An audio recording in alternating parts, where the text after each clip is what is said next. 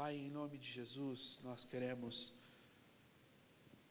te agradecer pelo privilégio de mais uma vez estarmos na Sua casa.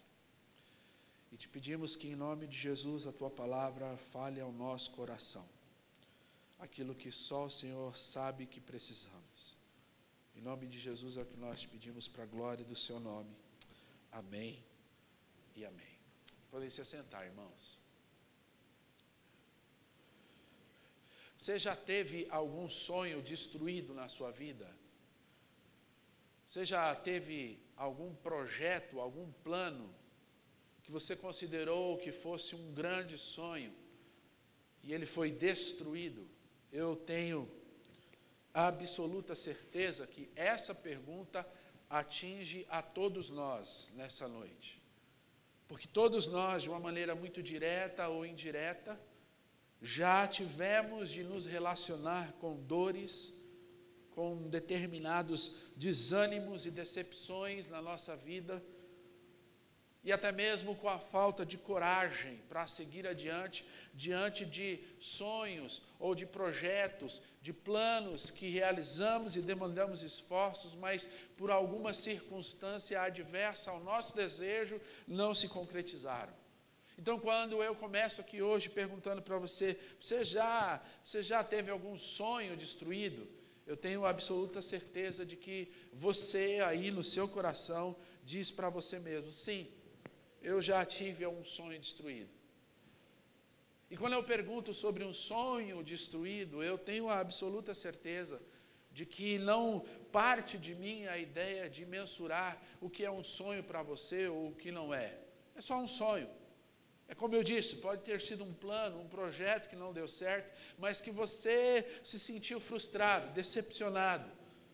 Todos nós nos relacionamos com isso.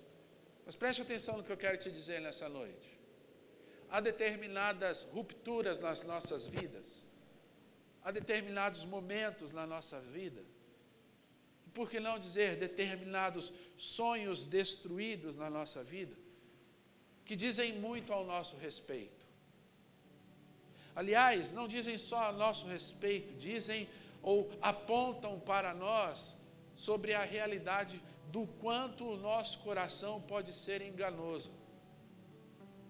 Por exemplo, quando eu pergunto para vocês sobre sonhos, se você já teve sonhos destruídos, eu fico pensando nos meus sonhos. Porque eu, como você, eu já tive sonhos também. Mas os meus sonhos, quando eu olho hoje, aqui, da onde eu estou, e olho para trás, e vejo os dias em que determinadas amarguras, tristezas se abateram sobre mim por sonhos ou planos não concretizados, hoje aqui, olhando para trás, eu vejo o quanto o meu coração era enganoso em determinados aspectos com relação a sonhos e projetos que eu tinha na minha vida. Por exemplo, eu vou falar de algo aqui que eu acredito que atinge o universo masculino na sua grande maioria. Mas, por exemplo, quando eu era menino, quando eu era menino, eu tinha um sonho. Qual era o sonho de todo menino? Qual? Hã? Jogador de futebol. O grande problema é que eu era muito ruim. E eu tentava. Mas eu era muito ruim. O Léo jogava bola comigo, ele está ali fazendo assim, ó. Mas o Léo também era muito ruim. Brincando, o Léo era um ótimo jogador. Nós jogávamos bola no mesmo time. E eu olho para trás e vejo, hoje, daqui aonde eu estou, eu vejo, puxa, como era uma coisa de menino. Como eu fiquei triste por algo que os sonhos destruídos ou rompidos ou não cumpridos têm esse poder também. De fazer a gente olhar para nós mesmos e falar assim, mas puxa vida, será que como era como eu achava que era, mas não era bem isso. Sonhos têm esse poder. E não só quando são destruídos, não atingidos, eles têm esse poder também quando eles são concretizados.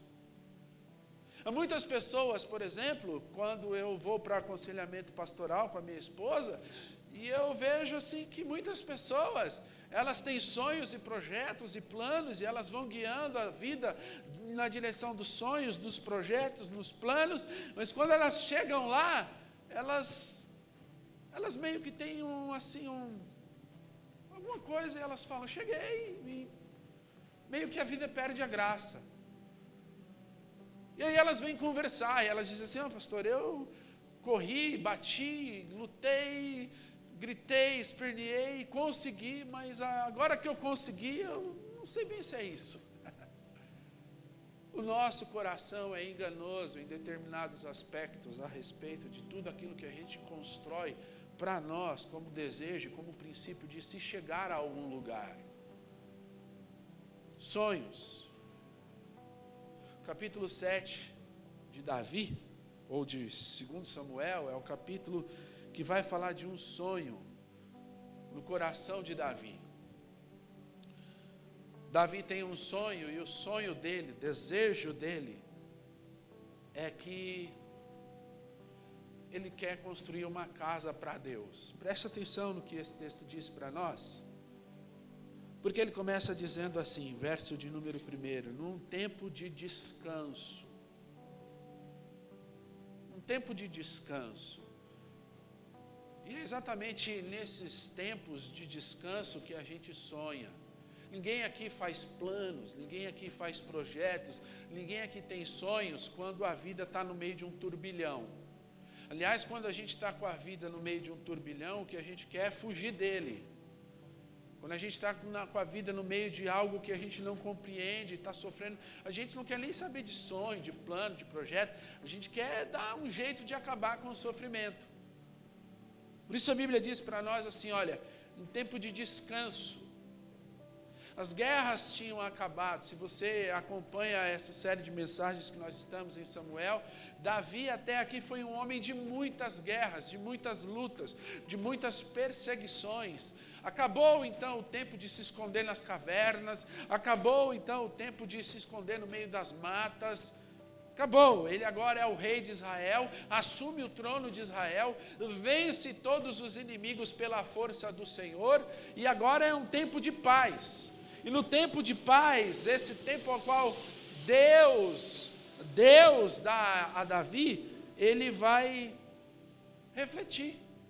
E ele vai dizer assim: Puxa vida, eu, eu moro numa casa bonita, feita de cedro, tudo aqui é muito perfeito, mas a casa de Deus é uma tenda, tabernáculo de pano, coisa antiga, desde lá do tempo que Deus falou para Moisés construir, para eles andarem no deserto, ainda é assim, eu, não é possível.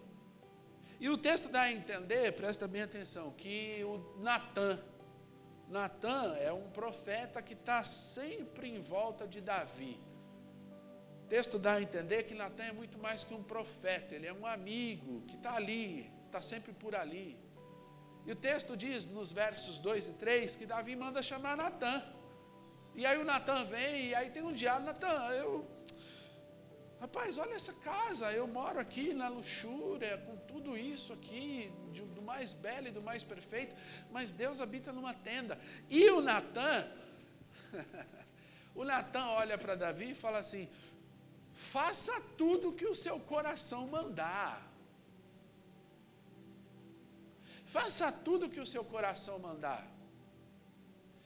E o Natan fala isso, não é porque ele é um profeta e ele está falando em nome de Deus, é porque ele está agindo como um amigo.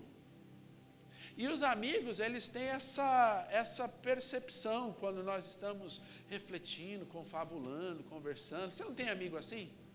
Você fala assim, puxa vida, eu queria, estou pensando aqui. E aí de repente ele vira para você e fala assim: não, vai meu, faz. Vai, é isso aí, meu. Senão a vida vai. É o Natan olhando para Davi falando: Davi, vai, faz.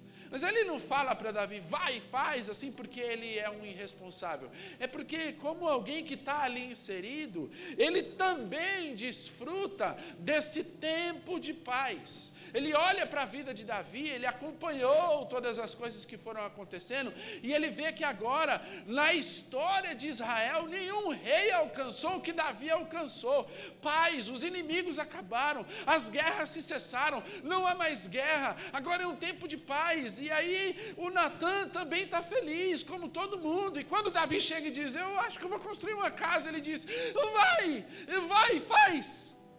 E aí o verso, a parte B, verso 3, diz que ele dá um motivo porque ele fala assim: faz, vai. Ele diz assim: faz, vai, Davi, constrói, edifica, porque o Senhor é contigo.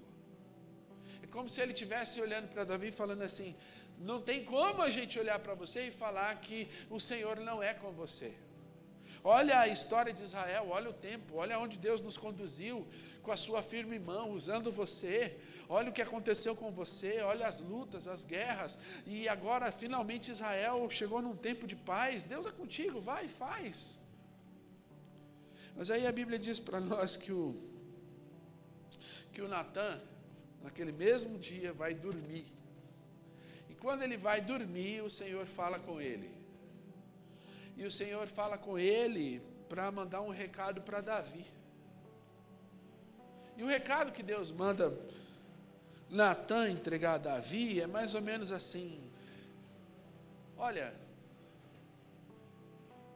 quem foi que disse para você que eu quero uma casa?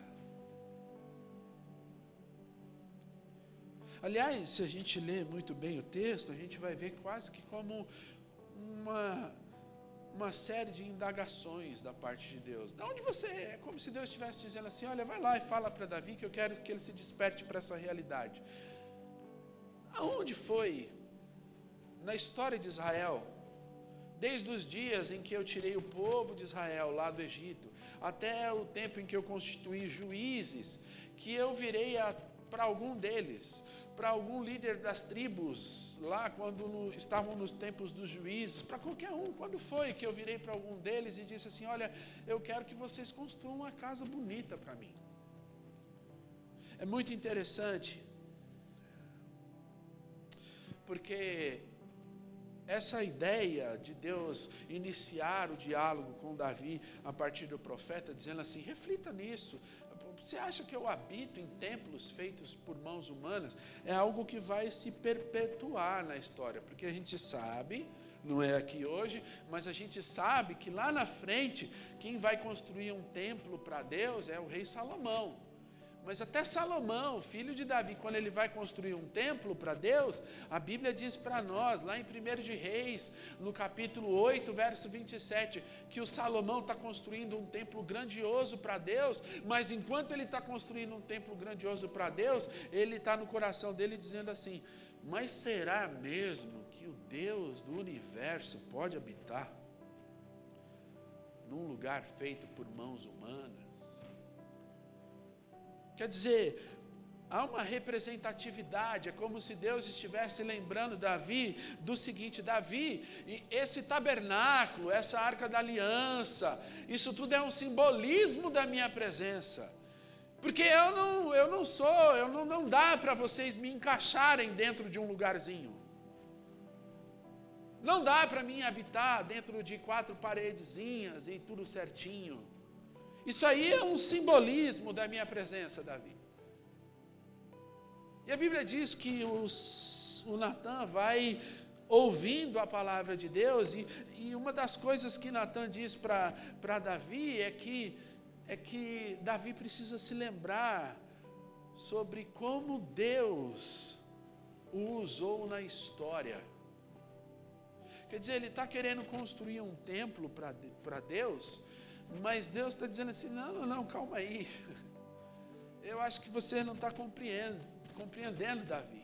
A intenção é boa. Mas eu quero que você olhe para o todo da história. Aí, aí o, o texto começa a dizer que Deus fala assim para Natan. Diga lá para Davi assim, ó, a partir do verso 8 aí, se você está acompanhando. Eu, eu te tirei de, de trás das malhadas. Quando você era um pastorzinho de ovelhas. E eu fui lá te buscar e te tirei de lá. E eu te constituí como rei de Israel. E eu te constituí como rei de Israel e eu te livrei dos inimigos. E eu fiz você prevalecer sobre todos eles. Isso aqui é uma história, Davi. E você é só um pedacinho dela. Porque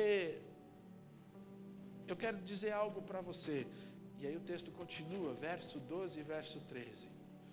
Você não vai construir uma casa para mim, mas eu quero te dizer algo eu vou fazer o seu nome ser conhecido em toda a terra, como nenhum outro, como o nome dos grandes. O seu nome vai ser conhecido em toda a terra. E não só vai ser conhecido em toda a terra, verso 12 e verso 13. Presta atenção no que o texto diz. Seu nome não vai ser só conhecido em toda a terra. Quando os teus dias se cumprirem descansares com os teus pais, então eu farei levantar depois de ti o teu descendente, que procederá de ti, e eu estabelecerei o seu reino. Aí vem o verso 13. Este edificará uma casa no meu nome, e eu estabelecerei para sempre eu estabelecerei para sempre o trono do seu reino. E aí continua. Eu serei para ele como um pai, ele será para mim como um filho. Se ele se desviar, eu vou corrigi-lo com a vara dos homens mas o meu amor, a minha graça, a minha misericórdia estará sobre ele, não como, assim como esteve com, com você, quando eu tirei Saul da sua frente. Deus vai falando com Natan e fazendo Davi lembrar de que Davi chegou aonde ele chegou, não porque ele. Davi chegou onde ele chegou porque o Senhor o conduziu até E aí a Bíblia diz para nós que o Natan vai e fala tudo isso. Fala tudo isso para o Davi. Não, Davi, você não vai construir um reino, você não vai, você não vai construir um templo. Deus mandou dizer que não é você que vai construir um templo. Deus mandou dizer que é o seu descendente, mas Deus disse algo. Disse algo e eu quero que você preste atenção, Davi olha o que ele disse: ele disse assim que ele vai edificar o teu reino para sempre. Ele vai edificar o teu reino, Davi, para sempre. E isso é muito interessante porque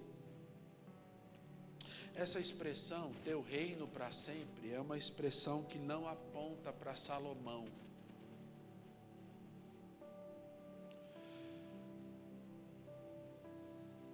Essa expressão, teu reino para sempre, ela se repete três vezes.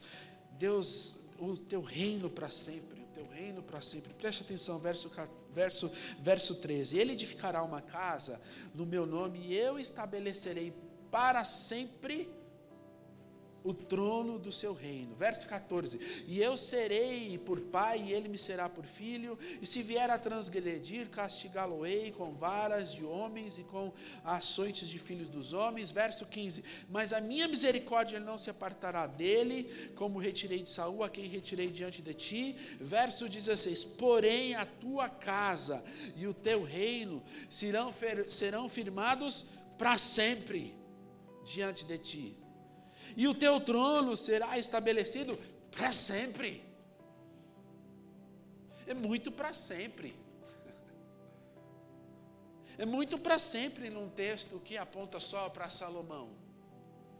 E o que eu quero dizer para vocês nessa noite é que, de fato, o texto fala de Salomão, é Salomão que vai, embora Davi nem saiba da existência, ainda nem conheceu Betseba, o texto fala de um filho, Davi está achando que é só um filho, nós é que sabemos do decorrer da história que vai ser Salomão, mas embora o texto fale e cumpra isso, uma descendência de Davi vai construir o templo, esse templo para sempre, para sempre, não tem muito a ver com Salomão, porque a gente olha para a história de Israel hoje e, e a gente não vê ninguém sentado num trono da raiz de Davi. Aliás, a gente olha para Israel e a gente não enxerga ninguém lá sentado num trono, nem lá e em nenhum lugar do mundo existe um descendente de Davi sentado no trono. Que história é essa de um rei que vai ser estabelecido para sempre, um reino que vai estar para sempre em vigência, um reino que será eterno? Jesus está falando, ou Natan está falando de Jesus. Natan está falando sem saber de um reino que vai ser estabelecido, que vai, que vai ser cumprido. Lá em Lucas, abre sua Bíblia comigo em Lucas, capítulo de número 1. Lucas, capítulo de número 1. Olha o que diz o verso de número de número 31 em diante. 31 e 32. É quando o anjo do Senhor visita Maria. E olha o que o anjo do Senhor fala para Maria. Eis que você conceberá, e você dará à luz a um filho, a quem você chamará pelo nome de Jesus. E este será grande e será chamado Filho do Altíssimo. Deus, o Senhor, lhe dará o trono de Davi. Deus, o Senhor, lhe dará o trono de Davi, seu pai. Pastor, o que o senhor está querendo dizer? Eu estou querendo dizer que enquanto Davi estava querendo construir uma casa para Deus, Deus estava comunicando numa profecia o seguinte: vocês podem até tentar construir uma casa para mim, mas é o meu filho que vai construir uma habitação para mim no coração da humanidade, de todos aqueles que creem. Porque eu não habito em templos feitos por mãos humanas. E a resposta de Davi para o não de Deus, porque isso é um não de Deus. Eu não sei você, mas eu, quando eu tenho assim uma boa vontade, um coração terno para com alguém, e eu falo assim: eu vou fazer isso por essa pessoa. E aí essa pessoa fala para mim assim: não, não, não, quero. Não sei você, mas eu fico meio chateado. Como assim? Como assim você não quer? Não, não quero, não preciso. Não sei se você já passou por isso, eu já passei por isso. De você olhar para uma pessoa e falar assim: olha, eu quero, eu quero ser solidário você, eu vou, vou fazer algo por você. E a pessoa fala assim: não, eu não quero, não estou te pedindo. Disse, tá bom. A resposta de Davi ao não de Deus é uma resposta que faz a gente refletir aos nãos de Deus na nossa vida. Quando Deus fala não para a gente. Porque eu não sei você, eu sei de mim. Eu chateado. Mas aí o Davi, ele vai ouvir aquilo que o Natan tem a dizer, e quando ele ouve, a Bíblia diz para nós então que ele vai ter uma atitude. Sabe qual é a atitude dele? Ele vai, ele entra no templo e ele vai orar. E quando ele está orando, a oração dele é uma oração de humildade. Ele diz assim: Ah, Senhor, quem sou eu? Eu estou aqui pensando que eu posso fazer algo por ti, mas é o Senhor que fez por mim. Quem sou eu? Eu vim, da, eu sou da menor tribo. Quem sou eu na história de Israel? Aonde eu cheguei, eu cheguei por, por sua causa. Tu és um Deus misericordioso, tu és um Deus bondoso. Davi vai vai olhando para o não de Deus para a vida dele e vai agradecendo. E enquanto ele agradece, ele vai não só agradecendo, mas se lembrando de que Davi é o que é, porque Deus quis que ele fosse. Que Davi vai se lembrando de que ele chegou onde chegou, porque foi Deus, não foi ele. Eu não sei você, como você se comporta diante dos nãos que Deus dá para você, mas Davi está dizendo para a gente que, que a gente pode ser assim que a gente pode olhar para Deus diante dos nãos que Deus dá para a gente e dizer assim: Senhor, tá bom, quem sou eu? Que cumpra a sua vontade. Tu és um Deus de misericórdia. Quem sou eu? Eu quero compartilhar três coisas com vocês essa noite. Três lições que eu queria rapidamente pensar com vocês a respeito dessa história.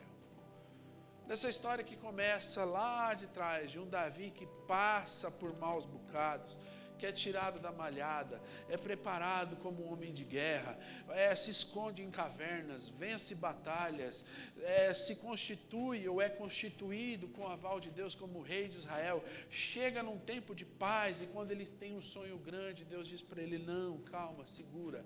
Eu tenho três coisas para refletir com você aqui hoje. E a primeira delas é a seguinte. Eu não sei como você lida com os nãos de Deus para os teus sonhos e para os teus, para os teus projetos e para aquilo que você deseja. Eu não sei como você lida com isso. Mas eu queria que você saísse daqui nessa noite com isso no seu coração. O não de Deus, o não de Deus também é uma manifestação da graça dele sobre nós.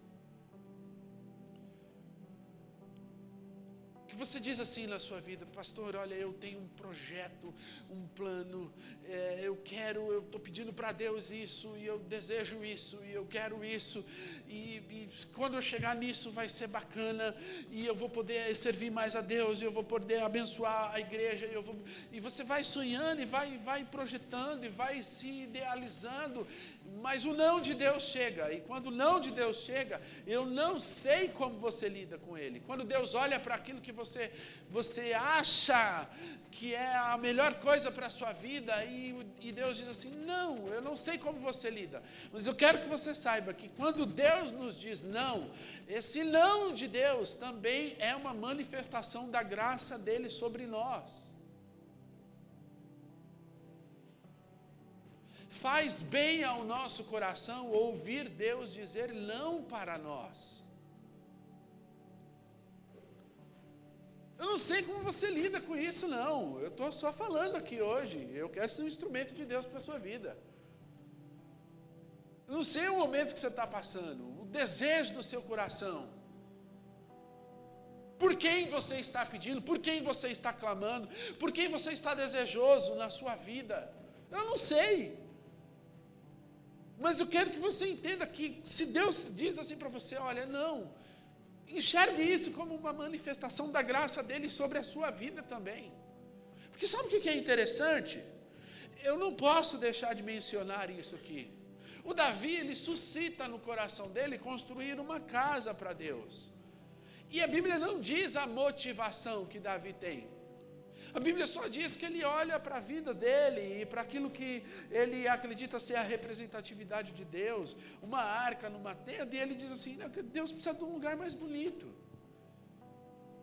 Eu não sei, a Bíblia não diz a motivação, mas o que eu sei é que na história dos reis, por exemplo, quando nós estudamos a, estudamos a história dos reis, muitos reis no tempo de paz, no tempo das guerras que eram cessadas, tinham um costume, principalmente na região do Oriente, na Mesopotâmia, principalmente nesses lugares, no Egito, os reis tinham o costume no tempo da batalha cessada, no tempo de paz, eles tinham o costume de dizer assim: vou, vou levantar uma casa para Deus, para Deus estar perto da gente para Deus estar aqui garantindo a paz.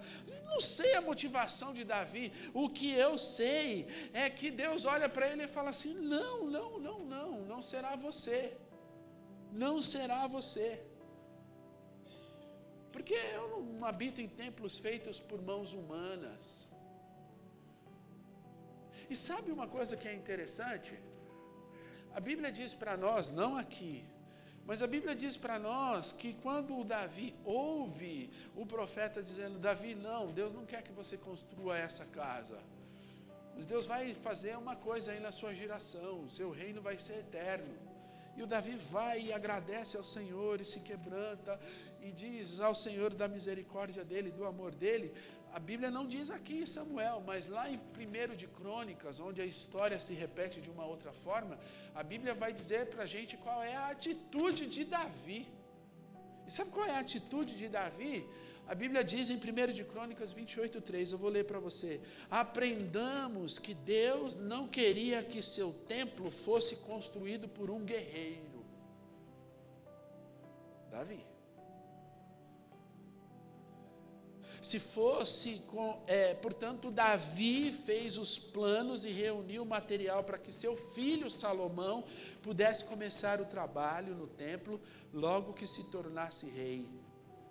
Davi aceitou sua parte no plano de Deus. O que eu estou querendo dizer para você é, é o seguinte: o não de Deus para os nossos sonhos, os nossos projetos. O não de Deus pode nos direcionar para os propósitos corretos também. O não que Deus nos dá aqui hoje pode nos conduzir para a vontade correta. Porque olha o que esse texto diz: esse texto diz que Deus disse para Davi: não, você não. Mas o texto diz lá em Crônicas que o Davi olhou para isso e falou assim: Eu não, mas quem vem depois de mim, sim. Então, eu vou fazer de tudo para que a coisa dê certo. E a Bíblia diz que Davi destinou riquezas, ouro, prata, cedro, ele foi acumulando, e ele foi, ele foi acumulando, e ele foi acumulando, e ele foi deixando tudo preparado para que quando seu filho Salomão assumisse o trono, tudo já estivesse preparado para Salomão começar a fazer aquilo que Deus disse para ele: não, você não, mas o seu filho sim. O não de Deus pode nos direcionar para as coisas certas na vida, meu irmão. O não de Deus pode te, te direcionar para as coisas que Deus quer que realmente aconteçam na sua vida, minha irmã. E eu não sei aonde você está ouvindo o não de Deus hoje. Mas eu quero te dizer que se você está ouvindo o não de Deus, é lá na sua casa, no seu trabalho, nas adversidades familiares, nas decisões que você está tomando como um treslocado, porque talvez você não entendeu ainda que Deus quer que você descanse nele. Eu não sei onde você está ouvindo o não de Deus, mas eu quero que você saiba: Deus também manifesta a graça dele nos nãos que ele dá na nossa vida. Tem muito não de Deus que poupa a gente e que coloca a gente no caminho correto. Segunda coisa que eu aprendo nesse texto é que se você de fato quer agradar ao Senhor, porque é isso que o texto diz, Davi num tempo de paz quis agradar a Deus e Deus disse não. Se você de fato quer agradar a Deus, você precisa entender isso. Você precisa parar de ter medo de abrir mão dos seus planos para aceitar os planos de Deus para a sua vida. Você diz assim: Eu quero agradar a Deus. Eu, eu pastor, eu, eu desejo agradar a Deus. Sabe qual é o nosso grande problema? Quando a gente fala que a gente quer agradar a Deus, nosso grande problema muitas vezes é que a gente vai levando a vida e a gente acha que tudo aquilo que a gente tem de bom no nosso coração para fazer é da vontade de Deus.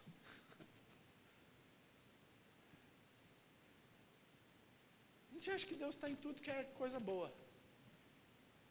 Aí a gente quer ajudar uma pessoa aqui, e amém. A Bíblia diz isso, amém? Mas aí, às vezes não é vontade de Deus, não, você sabia? Às vezes tem pessoas que precisam passar por determinadas circunstâncias na vida, porque aquilo é Deus tratando e acabou.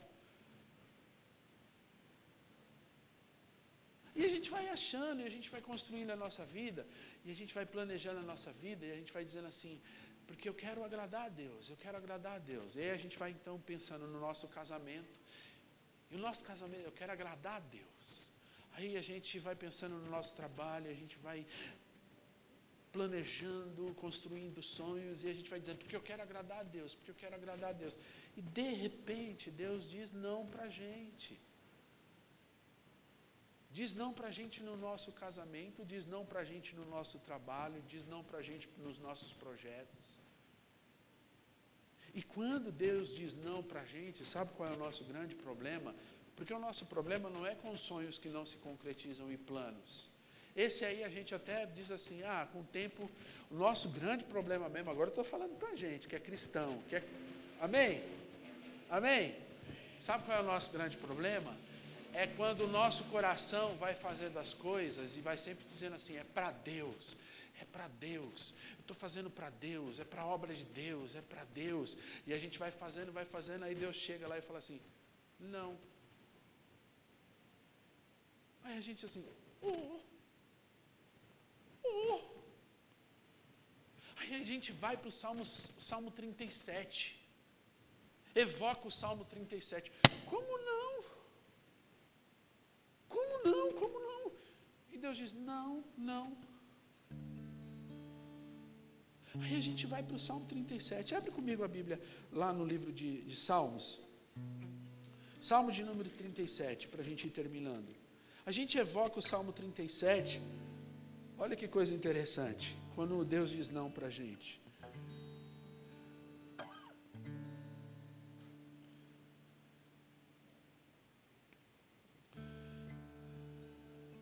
Salmo de número 37, verso de número 3 e verso de número 4. Quando Deus diz não para a gente, no meio das coisas que a gente põe fé, no meio das coisas que a gente diz assim, é para Deus, eu estou confiando em Deus e Deus diz não.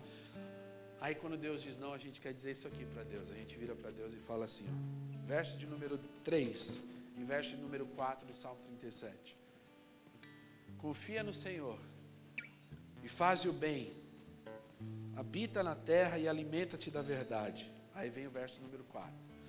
Agrada-te do Senhor e ele satisfará os desejos do teu coração.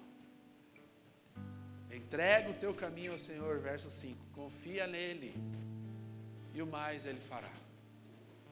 Aí o nosso problema, o nosso problema que a gente olha para esse salmo e diz assim: e aí? Entrega o teu caminho ao Senhor, confia nele, o mais ele fará. E aí? Confia no Senhor e Ele satisfará. Deleita-te no Senhor e Ele satisfará os desejos do seu coração. Ah, meu irmão, quando a gente está com Deus lá em cima, por causa das crises, por causa dos projetos, os sonhos, e a gente vai cheio de fé, e aí Deus vem e diz assim: não, não. A gente olha para o Salmo 37 e diz assim: mas e aí, e agora? O que, que eu faço com deleita-te no Senhor? Eu deleitei no Senhor. Eu confiei no Senhor. Confia no Senhor e Ele satisfará os desejos do seu coração. Sabe qual é o nosso grande problema? É que a gente muitas vezes não entende que o que o salmista está querendo dizer aqui não é uma barganha. Não é uma barganha do tipo assim, olha, eu tenho sonhos, planos e projetos, então eu vou confiar eles no Senhor, porque a Bíblia diz, o salmista diz assim que quem confia no Senhor e entrega as coisas para Deus, Deus realiza o desejo do coração. Entrega ao Senhor e ele deleita-te, deleita-te no Senhor, entrega, confia no Senhor e ele satisfará os desejos do teu coração. A gente olha para isso e a gente diz assim: "Ah, não é uma verdade. Sabe por que muitas vezes não é uma verdade? Porque a gente entende isso como uma barganha. E o que o salmista está dizendo é outra coisa. O salmista está dizendo assim: olha, você que tem sonhos, planos, projetos e demandas na sua vida, e que muitas vezes não é nem para você, é para o outro. Eu sei que você aqui hoje tem gente que fala assim: nossa, se eu pudesse eu daria um braço. Se eu pudesse eu faria isso. Eu sei. Mas o que o texto está dizendo em 37,4 não é que você entregue e Deus faz, não é uma barganha. O que o texto está dizendo é assim: deleita-te no Senhor. Qual é o, qual é, qual é o, o propósito do salmista quando ele diz assim: Deleita-te no Senhor. O pressuposto do salmista é o seguinte: ele está dizendo assim: olha, se você descansar no Senhor, se você entregar ao Senhor e se você descansar nele, ele vai satisfazer os desejos do teu coração. Como assim? Os desejos do meu coração? É, os do teu coração. Mas preste atenção, por que os desejos do teu coração? Porque no ato de você descansar no Senhor, você vai andar com Deus e Deus vai santificando, vai santificando os teus sonhos, vai santificando os teus planos, vai santificando os teus projetos. E sem você perceber, aquilo que está sendo realizado na sua vida não é o teu sonho, não é o teu projeto, mas é o sonho e o projeto de Deus, porque você se deleitou em Deus. Deus foi trabalhando em você. E Deus foi dizendo não para coisas que você queria que Ele dissesse sim. Mas você se deleitou e você disse assim: Pai, que seja feita a tua. E Deus foi trabalhando no seu coração. E a vontade do Pai foi sendo feita. E você confunde a vontade do Pai com a sua vontade você pode confundir a vontade do Pai com a sua vontade, porque você está descansado nele. De modo que o desejo que ele cumpre não é o seu, mas é o dele. E você, de tão descansado e deleitado nele, diz: Mas o desejo dele é o meu. Entrega o teu caminho Senhor, confia nele e o mais ele fará. Não tenha medo. Não tenha medo de abrir mão dos teus planos para aceitar os planos de Deus para a sua vida. Davi, na história dele, é interessante como Davi vai tendo essa realidade de que Deus tem um plano para a vida dele e ele vai se apropriando disso. Ele, ele chega aqui e ele diz: Eu quero construir uma casa para Deus. Mas a Bíblia diz para nós que Deus diz não, e ele diz: opa, amém. Porque até aqui foi o Senhor que me conduziu. Começou lá, numa promessa a Abraão, de que nós seríamos um grande povo. Eu não sei, talvez Davi estivesse pensando isso, você sabia disso? Ele chegou no reino, parou, olhou, Deus cumpriu Deus cumpriu a promessa a Abraão, tirou a gente do Egito, levou para uma terra, nós estamos firmes, consolidados, um reino estabelecido. Só falta uma coisa, o que? Uma casa. Porque ele disse que seria a habitação nossa, do nosso povo. Natan, vem cá, vamos construir uma casa para Deus. Quer construir uma casa para Deus? Faz o que está no seu coração. Aí Natan dorme, no outro dia ele volta, oh, Deus me visitou. Calma aí, tem uma coisa para te falar. Talvez Davi tenha pensado nisso e Deus apareceu e disse não. Mas uma coisa é certa, Davi sabia, olhando para toda a sua história, que aonde ele estava, ele estava porque Deus o havia conduzido até ali. Aonde você está hoje, pode não ser um lugar muito bom, com sonhos sendo realizados ou não, mas é aí que Deus quer que você esteja. E o grande, o grande problema se você consegue discernir que aí aonde você está hoje, Deus quer cumprir os planos dele, e não só cumprir os planos dele, terceiro e último, Ele quer também mostrar quem de fato nós somos, quem de fato você é. Como isso, pastor? Ouvindo o não de Deus. Como é que você responde ao não que Deus está te dando hoje. Deixa eu te dizer, muitas vezes nós nos sentimos perdidos, sem direção. Muitas vezes nós nos sentimos distantes de um cumprimento maior. E eu não sei você, mas eu, se eu fosse Davi, quando Natan chegou e falou: oh, não é isso, eu ia estar tá coçando a cabeça, falando: e agora? Mas a Bíblia diz para a gente que sabe o que, que Davi fez? Quando Deus disse não para ele, ele disse: Tá bom. Saiu de casa, foi até o templo e foi orar. Verso de número 18: Então entrou o rei Davi, ficou perante o Senhor e disse: Quem sou eu, Senhor? Quem sou eu, Senhor Deus? Qual é a minha casa? Porque eu estou até aqui diante de ti. Foi tu que me trouxeste aqui. Teu querer é melhor que o meu. Tua vontade é melhor que a minha. Em seu plano, Deus revela quem de fato somos e quem devemos ser. Sua vida está num plano redentivo. Amém? Amém? Preste atenção nisso. Sua vida está num plano redentivo. Tem coisas boas, tem coisas tristes, tem coisas alegres, tem coisas chatas, horríveis, dolorosas, tem coisas esperançosas, tem coisas nem tanto. Mas entre esses altos e baixos, passa uma linha aqui no meio. Entre os altos e baixos. E essa linha você chama assim: plano redentivo de Deus para a minha vida. Aconteça o que acontecer, a sua vida está nas mãos do Senhor. Um plano redentivo para você, para a sua casa, para a sua família, para os seus. Mas, pastor, você não sabe a dor que eu estou lutando, vou chegar ali, vai me machucar muito. Deus tem um plano redentivo para você.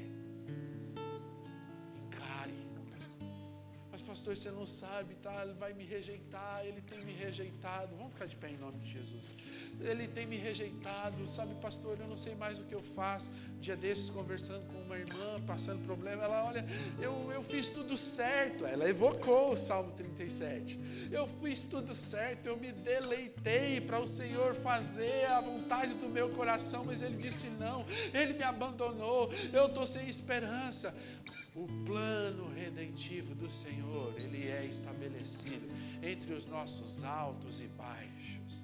Deixa eu dizer uma coisa para você, em nome de Jesus. Encha o seu coração de fé no Deus que consumou todas as coisas. Ele disse para Davi assim: Olha, o seu reino será eterno. E a gente vê anos lá na frente uma jovem dizendo assim: Quem é você? E o anjo diz para ela assim: Não temas porque virá de ti aquele que vai salvar o mundo, e o seu nome será Jesus, e ele levará sobre os ombros o trono de Davi, o plano redentivo, está tudo consumado. Descansa no Senhor, e Ele satisfará os desejos do seu coração. Não porque os seus desejos são melhores que o dele, mas porque descansando nele, os desejos dele serão os seus, se tornarão os seus. Quero orar com você. Curva sua cabeça em nome de Jesus. Pai, nós temos tanto nessa noite para agradecer, mas só o Senhor sabe o que nós estamos carregando na nossa alma, no nosso coração, na nossa vida. Pai, nós temos tanto a agradecer, mas só o Senhor sabe quais são as nossas dores, as nossas dificuldades. Pai, só o Senhor sabe aquilo que oprime a nossa vida, que faz a gente muitas vezes nem querer levantar. Só o Senhor sabe o que machuca o nosso coração naquele lugar que a gente está trabalhando. Só o Senhor sabe o que machuca o nosso coração lá na nossa casa, onde as coisas não estão muito bem. Mas nós queremos hoje dizer para o Senhor que nós confiamos em Ti e na Tua graça. Em nome de Jesus. Como igreja de Cristo se há aqui hoje, Pai, irmãos que estão ouvindo ou tendo de lidar com o seu não, que o teu Espírito Santo, Pai, seja sobre eles. Que o seu Espírito Santo revele no coração deles a tua vontade, o teu querer, o teu realizar. Para a glória do seu nome, é que nós te pedimos